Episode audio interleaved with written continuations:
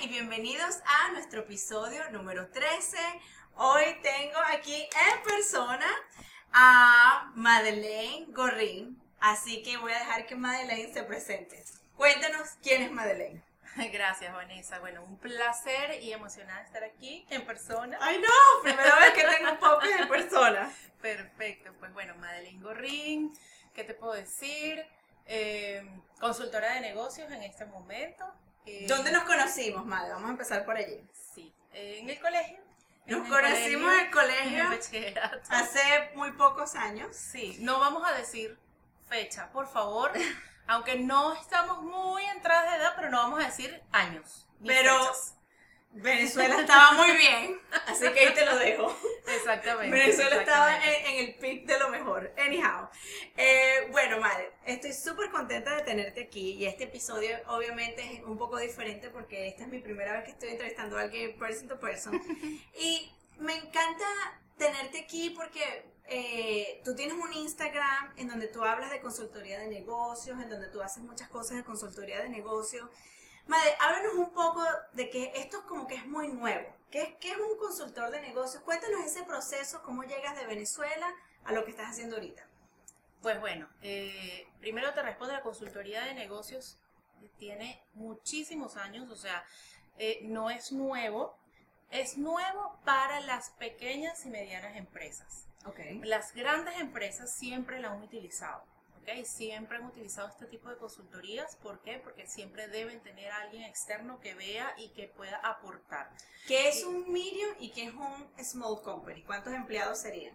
Bueno, está la microempresa, la pequeña y la mediana. Okay. La microempresa, pues son las, las pequeñas empresas que tienen hasta 10 empleados, eso se considera una microempresa. Luego viene la pequeña empresa que es hasta 50 empleados y luego la mediana que es de 50 a 200 empleados aproximadamente. Esta es la mediana empresa. Ok. Este, nosotros, pues, eh, digo nosotros porque estoy eh, apalancada y trabajo con una consultora de negocios en Miami, en Estados Unidos, que se llama Consul International Group. Eh, trabajamos con estas micro, pequeños y medianas empresas, porque de verdad hay un gap, o sea, hay un un nicho bastante importante y que las consultoras no lo toman en cuenta. Entonces, pues, estamos tomando en cuenta esta, este tipo, estos tipos de negocios y pues tenemos consultores por todo el mundo. ¡Wow!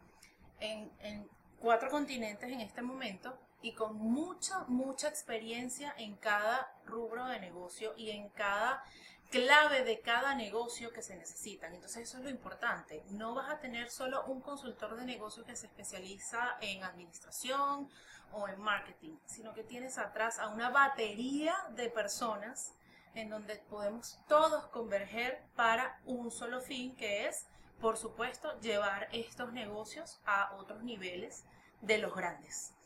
Ok, yo tengo una pregunta porque yo por 10 años tuve un negocio de tutoría en, en, el norte de Miami. Y bueno, mi negocio era un poco diferente porque cuando tú haces un negocio de servicios es un poco diferente de que el producto que estás vendiendo es básicamente lo que yo estaba vendiendo era tutoría y tiempo y tenía mi conocimiento. Exacto. Y yo tenía 27 años cuando lo empecé y nunca, o sea, yo tenía un background de, de negocio porque fui a la universidad y todo eso, pero fue muy difícil los primeros tres años y no era que yo no sabía matemática, no era, no era tanto la parte financiera, esa, esa era la parte que más como que me agradaba, era la parte del, del, del customer service, ¿verdad? De, de que yo siempre sentía que como, como era tan joven, como era mujer, si tenía, por ejemplo, alguien mayor que yo o como que pensaba que como que, bueno, esta no sabe lo que está haciendo, siempre, tú sabes, siempre trataban de o bajar el precio o de estimar el producto que yo estaba vendiendo por mi edad. Ahora, obviamente, ya no tengo 27 años, ya estoy en los 40. Dijiste, dijiste, la edad. dijiste, Dios mío. Pero, pero, no ha cambiado las cosas o han cambiado las cosas. ¿Cómo se ha cambiado eso de tener un negocio pequeño? Porque eso es lo que está entrando especialmente ahorita en esta pandemia. ¿Qué piensas tú, madre, de estos Mira, un negocio pequeño tiene que manejarse igualmente como se maneja uno grande. ¿Ok? Eh, nosotros tenemos Y, y yo hago esta analogía de que tenemos cuatro patas de una mesa. Y como te digo, no hay negocio pequeño, negocio grande que esté bien manejado si no tienes todo organizado y todo estructurado para que eso pase. Tú no puedes tener una mesa bien parada o bien puesta si le falta una pata. Claro. Entonces, ¿cómo nosotros tratamos esto? Pues con el método PAOM, que significa Producto, Administración, Operaciones y Marketing. Esas son las cuatro dimensiones importantes de todo negocio. Dentro de estas dimensiones hay 10 áreas estratégicas que tratamos en las consultorías, ¿ok? Que pues, pues eh, primero diagnosticamos a esta empresa, vemos qué es lo, cuál es su situación actual que tiene en este momento y luego entonces vamos ahondando y, y- y- y viendo más qué es lo que en un análisis más profundo, qué, qué es lo que le falta para trazar un plan estratégico. ¿ok? Pero volviendo al tema de las cuatro patas, pues necesitas que estén todas alineadas para que eso funcione. Si tú, por ejemplo, en tu negocio que, tuviste en este momento, tenías una de estas que ya sabes que es el customer service, Estaba allí la pata allí. estaba, estaba, este, le faltaba un tornillito o le faltaba una pinturita, este, va, eh, tu mesa va a colapsar. Y una persona no puede hacer todo a la vez en un, en un negocio. Eso es otra cosa que nosotros le decimos al dueño de negocio, que piensan y creen que por supuesto pueden hacerlo todo y no es así, porque vas a terminar colapsando. Eso es lo que pasa con las pequeñas empresas que ves que a los cinco años cierran, ya no está la empresa. ¿Tú piensas que el problema está basado en que no, en la persona no delega lo suficiente? Porque, por ejemplo, mi problema era que era yo y mi esposo y estábamos los dos, pero yo era la cara de la compañía, pero había cosas que yo tenía que hacer porque no tenía los recursos para contratar a otra persona. Y en mi experiencia lo que yo vi era, yo empiezo a Hey Mass Group eh, en el 2008, sí fue en el 2008, y empiezo en el YouTube y le empiezo a dar, y bueno, empiezo a crecer, pero por los primeros tres años yo no quería contratar un, tuto- un tutor. Porque tenía miedo primero, que era la cosa más estúpida, ay, Una que va a cosa- agarrar mis ideas, que- y eso le pasa a mucha, mucha gente que piensa que venden oro. Eso era, y quiero, quiero... No, es que así vendes oro, porque es tu Sí. conocimiento y es tu negocio. Así sea, así hayan tres, tres mil, treinta mil, o sea, así haya muchísimos negocios igual que el tuyo, para ti es oro. Tú tienes mucho miedo de que alguien venga, Lo sí. importante es la organización y la planificación, ¿vale? Porque entonces volvemos a lo mismo. Si tú estás organizado y planificado, sí, puede ser que tú y tu esposo puedan manejar, pero ya estamos hablando de dos, ¿sí? Sí. Que puedan manejar la compañía. Pero si no tienes una organización y una planificación, no vas a llegar a ningún lado. Y si no tienes un objetivo y una meta, sino que simplemente estás a la deriva, entonces imagínate, ¿para dónde vas? Es como estar en un barco que no tiene capitán. Ahora, tienes un negocio y no estás haciendo dinero y estás, y mi experiencia ha sido, y el problema estaba también, madre, y te estoy contando esto porque yo pienso que esto también puede ayudar a la gente que está en esa cosa de, y, y- y obviamente con tu conocimiento ves los errores muchísimo más fácil que si yo hubiera tenido algo como tú. No, mira, Vanessa, mamita, quédate tranquila, vamos a entrenar unos tutores. Y una vez que hice ese proceso, obviamente, entonces, claro, tú empiezas el proceso de, de, ¿cómo se llama?, contratar a alguien y necesitas un Human Resources Department, ¿verdad? El Departamento de Recursos Humanos. Pero si estás organizado y tienes tus procesos para contratar al personal, no necesitas. ¿Dónde buscas esos recursos? Yo sé que en el Internet hay millones de... de- pero No, ¿dónde, para eso ¿dónde estamos nosotros, eso? los consultores. Y la empresa que te damos todas las herramientas y todos los recursos para que tú lo puedas hacer, para organizar la empresa, para tener esa planificación y lo puedes hacer desde la empresa y no contratar a una persona que lo haga. ¿Qué pasa? Si ya tú no tienes cómo pagar a esa persona que te contrata el personal. O como decimos nosotros, nosotros capacitamos al dueño de negocio en, unos, en un periodo de tiempo para que cuando no estemos, el dueño de negocio siga manejando el negocio, igualmente estemos o no estemos nosotros. Porque para eso es lo que nosotros queremos, que el dueño de negocio siga manejando su empresa tal cual se la arreglamos o eh, ajustamos esos tornillitos que faltaban ajustar. ¿sí? Para eso, entonces está la consultoría del negocio. Y pues, por supuesto, eh, es muy importante que tú, como dueño de negocio, te involucres en ese proceso. Porque si bien, sí, hemos encontrado eh, dueños de negocio que dicen, pues bueno, sí, este, te contraté, tú dale.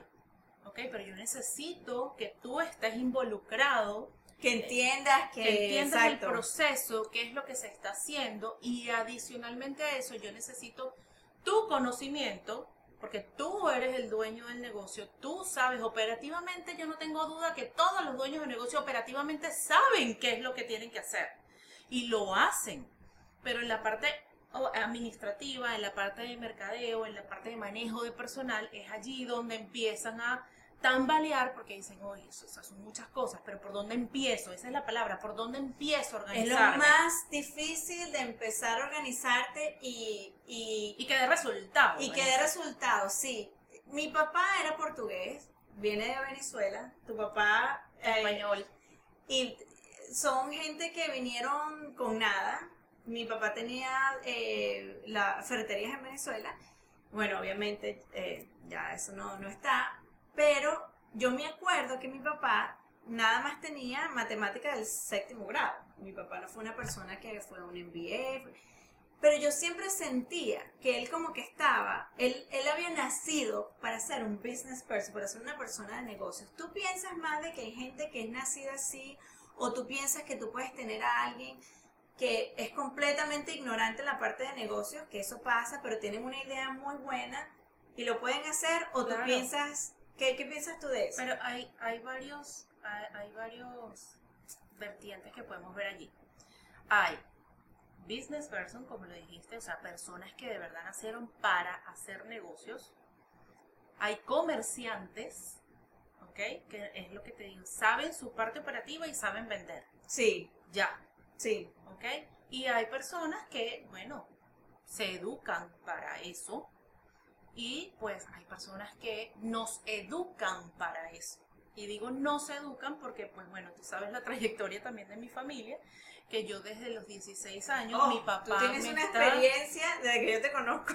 mi papá desde los 16 años me está educando y me está, y bueno, me- sí, me sigue educando y me moldeó a ser un business person. Entonces, hay muchas, muchas vertientes donde tú puedes decir, no, sí, esta es una persona de negocios, ok, que vino atrás.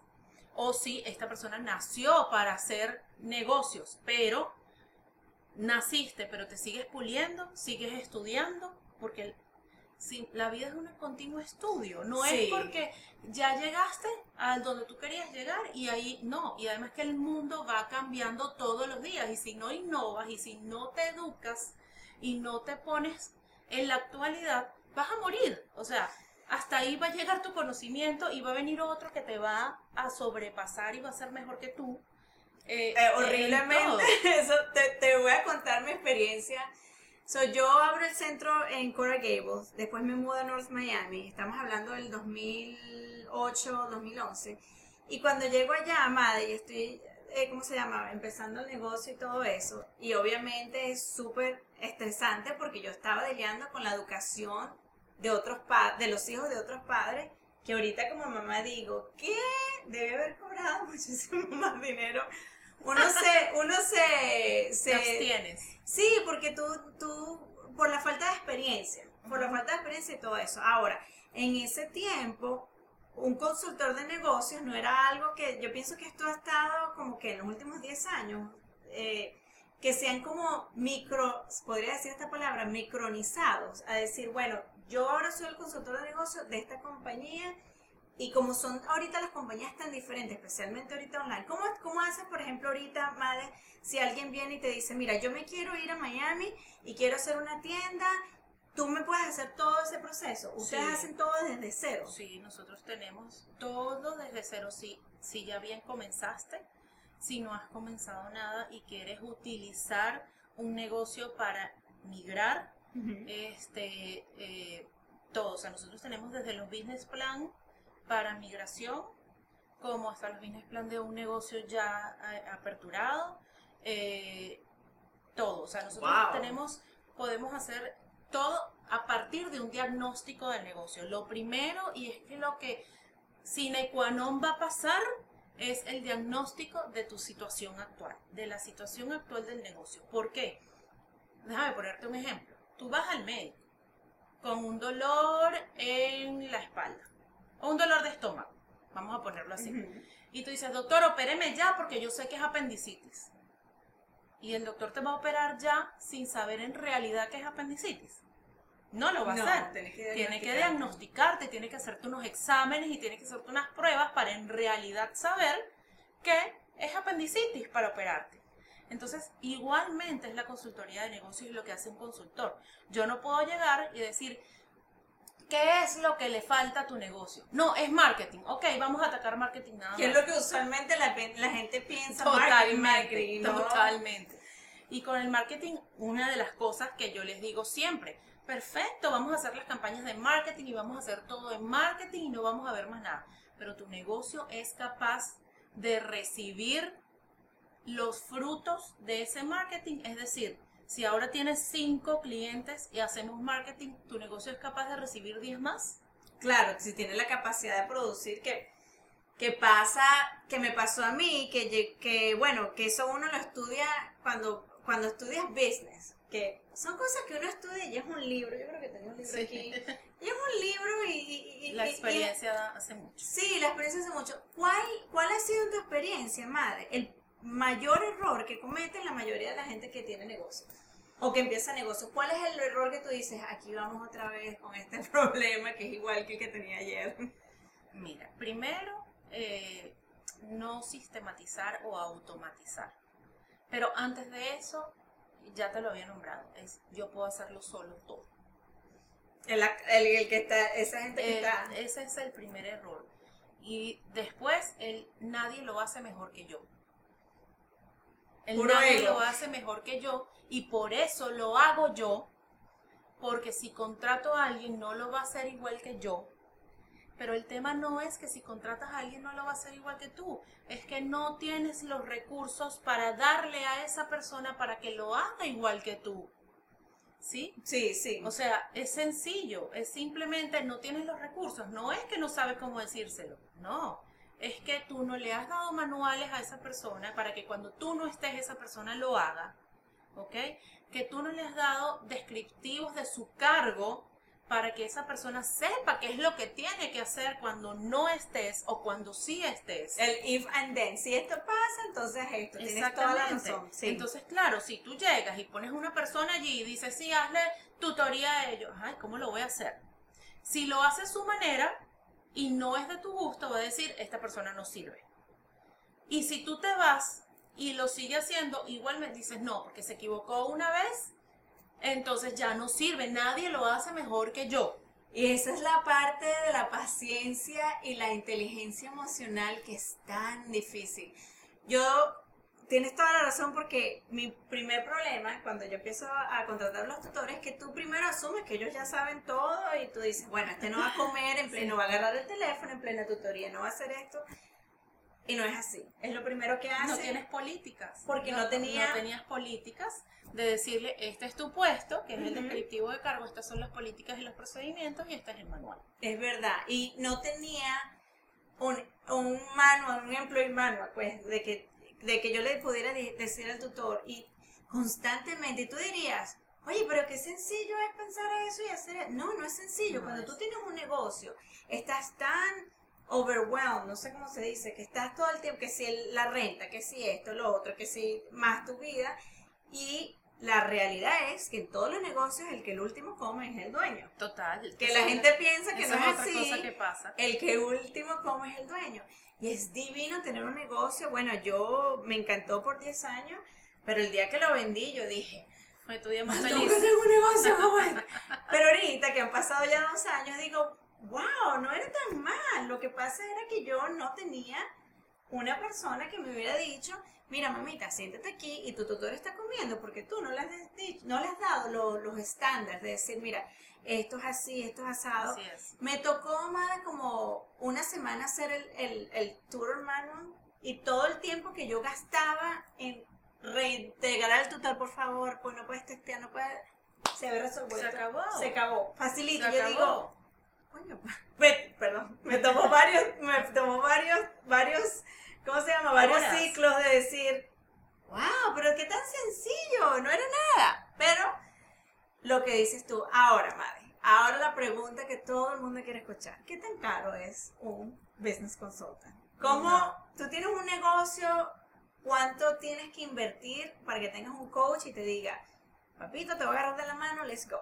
Mira, yo siempre digo eh, esta frase. eh, tener un consultor de negocios de la talla, o sea, porque de verdad no, aquí no voy a escatimar, de la talla de lo que nosotros tenemos, es como tener un gerente general en tu compañía con toda la expertise y con todo el conocimiento y la experiencia de esta persona por el costo de un empleado normal. Ok, ok. Entonces allí ves la balanza y el equilibrio de la importancia y todo el valor que vas a tener de un consultor, de un business consultant, a el precio. La, ¿Sabes? La calidad-valor. O sea, que no es algo que es algo estándar, sino que, o sea, Normalmente, Vane, como te lo estaba diciendo, era anteriormente, decías así, decías, es que con tener un consultor de negocio es carísimo, me va a costar muchísimo dinero, porque era para las grandes compañías. Y cuando tú buscabas una consultoría de negocios, tenías únicamente a estas grandes compañías que le prestan todavía el servicio a estas otras grandes compañías. claro, Entonces, claro. por supuesto, los costos van a ser mucho mayor. En este momento hay consultoría de negocio para micro, pequeño y medianas empresas y que están ajustados a los precios de cada uno y también dependiendo la localidad en donde Y estén. la, bueno, y lo que hace la empresa y todo eso. porque si tú- vamos a hablar de tu experiencia. Eh, bueno, Madeleine, tú tienes una experiencia Sí. eh, increíble. Cuéntanos un poco de, de, bueno, del hospitality o el food industry que tú has estado en el, el Sí, negocio de comida, en comida rápida desde que tengo uso de razón. Desde que empezó Sí. en Venezuela. Porque Sí, yo me acuerdo que tú tuviste el primer Subway. Sí, mi familia fue la, la, la que llevó Subway a Venezuela. Al CCT, era el primero CCT. No, el primero fue las Mercedes. Me acuerdo el de las Mercedes y después Mercedes. tenías uno en CCT que tenía, ¿cómo se llama? Ah, Paris Croissant. Pero eso fue antes de Subway. Y esos negocios todavía están. Sí, eh, sí, el de CCT siguen. no. El de CCT ya no está. El de las Mercedes sí. El de las Mercedes eh, sigue allí, pero ya no es de nosotros. Pero debe tener años. Sí, sí, sí. O sea, que es un, como un landmark, pues, que la gente dice, "Co- métete en el subway y te espero allí. Así es, así es. Sí, pues, bueno, desde muy pequeña, de- desde, bueno, como te digo, desde que tengo uso de razón, he estado en la industria de la comida rápida y de la indus- industria de comida y de fabricación de comida. Eh, como te lo estaba contando, mi papá me educó para esto, para manejar los negocios eh, de la familia. Eh, pues además de marcas propias que se desarrollaron en Venezuela, pues también llevamos las compañías de comida rápida a Venezuela. O sea, eso es una franquicia que tú, eh, por ejemplo, Papa John's y vamos bueno, por ejemplo, aquí en los Estados Unidos, si tú ves la, que si Outback y Son Bonefish, franquicias de unidades. Correcto, es como que un, un, cuando tú tienes un gift card, tú ves in the back y tú ves como que los diferentes restaurantes. ¿Cómo funciona Papa John's y Subway, por ejemplo, en Venezuela? Exacto, porque en cada país es distinto, en cada región es distinta, lo manejan distinto en cada región. Nosotros en Venezuela eh, teníamos el Master Franchise, que es el, eh, la localidad completa, es decir, toda Venezuela, y lo manejábamos nosotros. Todas las tiendas de Venezuela la Wow. manejábamos nosotros. Eh, teníamos sí franquiciados, eh, igual en Subway hay muchos franquiciados, en Papayons tenemos franquiciados, eh, en donde cada uno tenía sus negocios manejados por la base del Master Franchise. Ok. Y nosotros como tal reportábamos a la franquicia estadounidense. Entonces es, es esa estructura de tú eres el responsable de tu territorio, que tu territorio es en este caso Venezuela, y tú eres el responsable de tus franquiciados. Ahora, cuando todo el mundo ve un McDonald's, y me encanta hablar esto de ti porque siempre que veo una franquicia trato de, de tú me entiendes, como que, porque, bueno, la realidad es que sí, yo, yo pienso que las franquicias hacen dinero si las tienes en volumen, como lo que estábamos hablando, pero no te vas a hacer millonario con un Subway o con un Papa John's. Pues depende. Si lo tienes en un gas de dónde estás, depende de dónde estés, depende de cómo lo manejes. ¿Ok? Tú Es sí, muy por importante. ejemplo, eh, bueno, yo sé que Subway ha estado pasando como que por un cambio, ahorita cambiaron el logo y todo eso. Cuando todo eso pasa, ¿ustedes tienen que cambiar todo inmediatamente hay o un te dan tiempo, un plazo? hay plazos ¿Y cómo es en. Venezuela cuando no hay electricidad y tienes, ellos te, o sea, ¿cómo, cómo es por eso es que te digo que la estructura para cada territorio es diferente. ellos No tratan claro. lo mismo a Venezuela como pueden tratar a China, por decir algo, como pueden tratar a Alemania o como pueden tratar a España. ¿Ok? Es muy distinto el, el tratado de cada uno. O sea, lo bueno de esto es que eh, con, la- con los que me ha tocado trabajar eh, son muy humanos en esa parte. O sea, siguen teniendo su business is business, o sea, negocio Business es negocio, business, sí. pero adaptado a cada necesidad de cada localidad o de cada territorio. Entonces eso es muy bueno porque, pues bueno, tú sigues haciendo negocio, pero sabes cuál es la situación de cada uno de los territorios.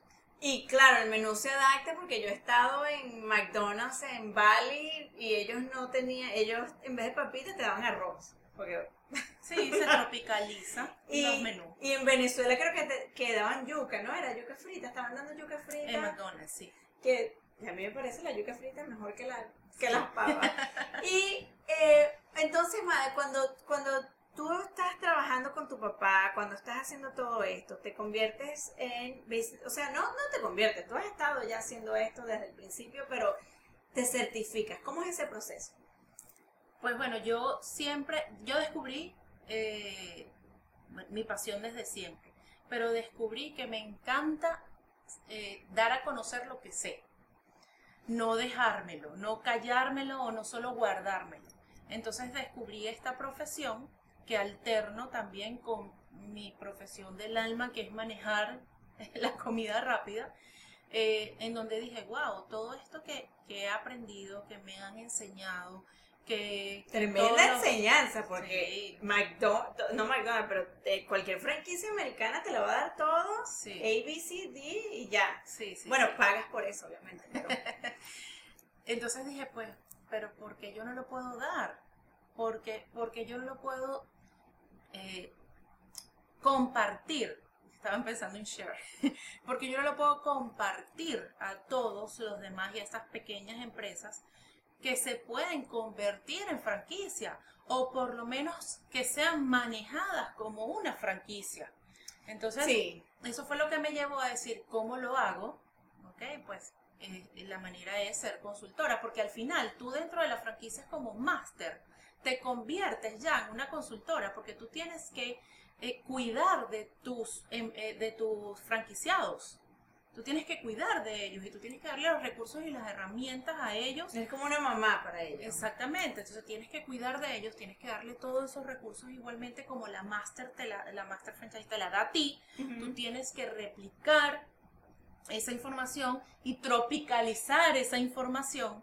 Entonces ya eso estaba como mi ADN, pues de cómo le agrego valor a todo esto.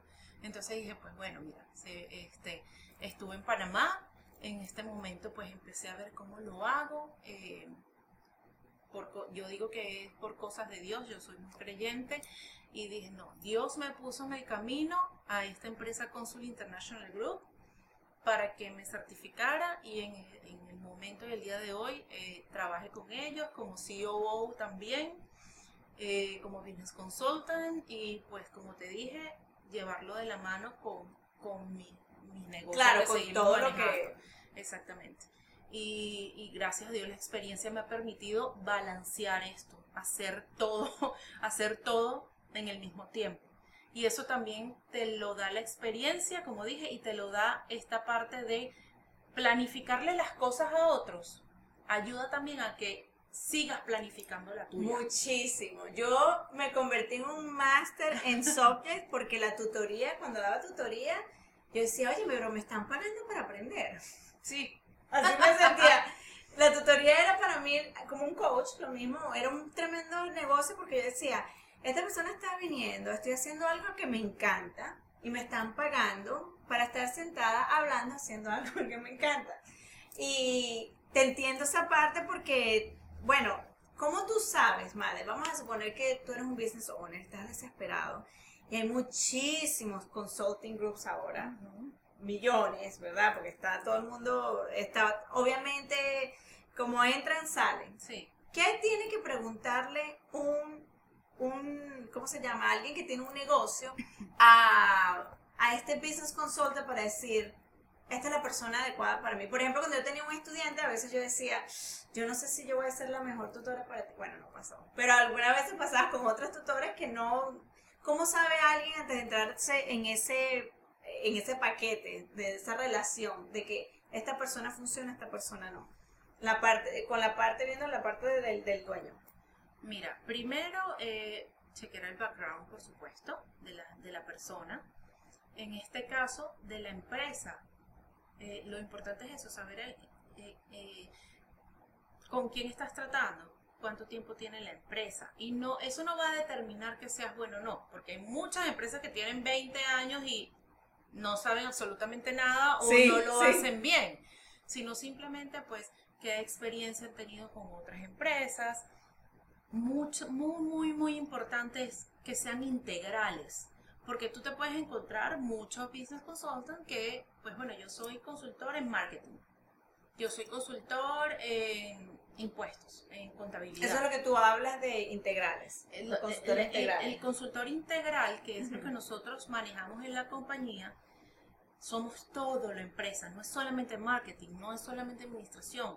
O sea, tocamos todos los puntos de la empresa. Y como las cuatro patas. Las cuatro patas. Y como te lo dije, no, no es uno esa es otra cosa importante. No es uno, que tú no estás tratando con uno. Sí, face to face es uno. Y eventualmente lo vas a ver así. Pero detrás hay un equipo poniéndose hormiguitas trabajando todos por el bien común de una empresa. Entonces nosotros podemos estar seis, siete, ocho consultores trabajando al mismo tiempo para una sola empresa. Wow, por el precio de un empleado. Por el precio de un empleado, exactamente.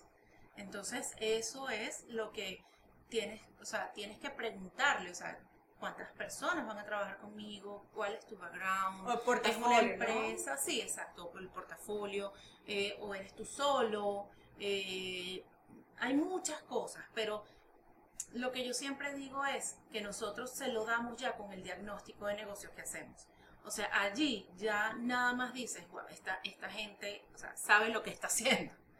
¿Por qué? Porque tenemos la información. El CEO de la compañía tiene 10 años haciendo, 12 ya, haciendo más de 10 años haciendo consultoría. Wow. Tenemos dentro del equipo, no, te, no te imaginas la, excelencia y la calidad de, de personas que tenemos dentro del equipo.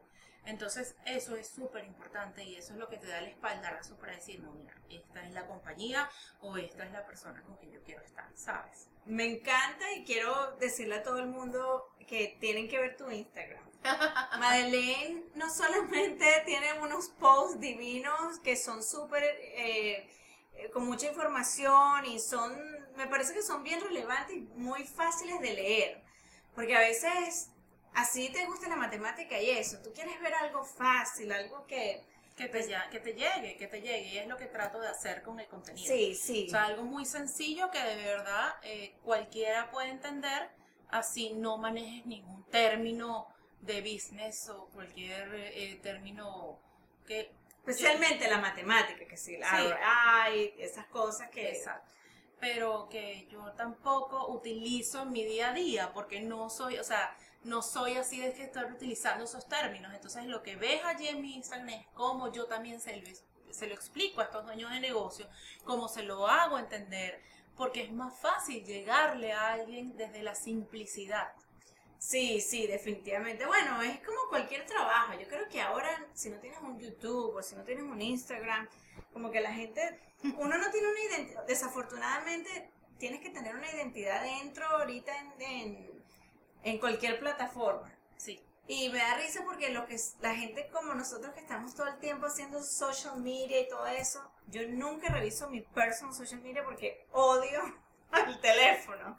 Y eso pasa todo el tiempo porque, bueno, estás todo el tiempo en el teléfono y eso. Pero realmente me encanta tu, tus posts porque son bien fáciles de leer. Me encanta que tú pones tu, siempre pones tu voz, siempre, entonces a veces esos posts que mm, es el selfie, mira tu empresa como, Ah, no. pero pienso que tus posts son realistas, tú hablas de, de, de case stories, de cosas que tú has visto, eso me encanta. Madre, te quiero agradecer muchísimo No, vale, por favor, a ti. por, este, bueno, ojalá que este podcast no haya que, que le haya- ayude a mucha gente que esté en ese proceso. No es fácil. eh, yo pienso que es un proceso de cuando uno empieza un negocio. No es fácil. No es Tienes que tener paciencia. eh, eso es mentira de que si pones mucho marketing, eso hay muchísimos factores. No, si Y- pones mucho marketing sin una planificación, lo que estás es gastando el dinero. Simplemente Te- no, sí, y no sabes qué capacidad, como me estabas explicando tú, qué capacidad, pones tanto marketing y, y nada más puedes tener 10 clientes y te llegan 20 y tú dices, oye, entonces ya perdiste ese dinero de marketing porque no vale la pena. Madre, muchísimas gracias. No, a ti, mi Vane. Bueno, ya hasta luego todos. Gracias.